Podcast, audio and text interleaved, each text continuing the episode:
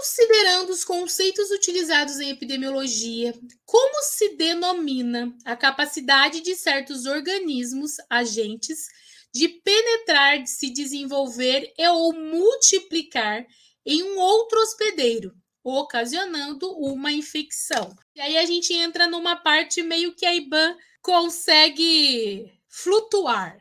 São questões que não tem nada com nada.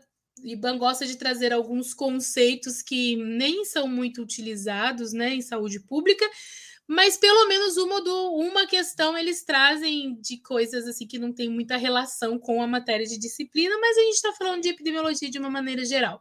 Aqui ele pergunta qual é o conceito utilizado em epidêmio que se denomina capacidade de certos organismos ou agentes de penetrar, se desenvolver ou multiplicar-se em outro hospedeiro, ocasionando uma infecção. O que, que causa essa infecção? Esse agente que penetra, se desenvolve e causa uma infecção, ele é chamado de quê? Virulência, patogenicidade, imunidade ou infectividade. Esse poder que este organismo tem de entrar, penetrar, se desenvolver, se multiplicar e causar uma infecção é chamado de infectividade.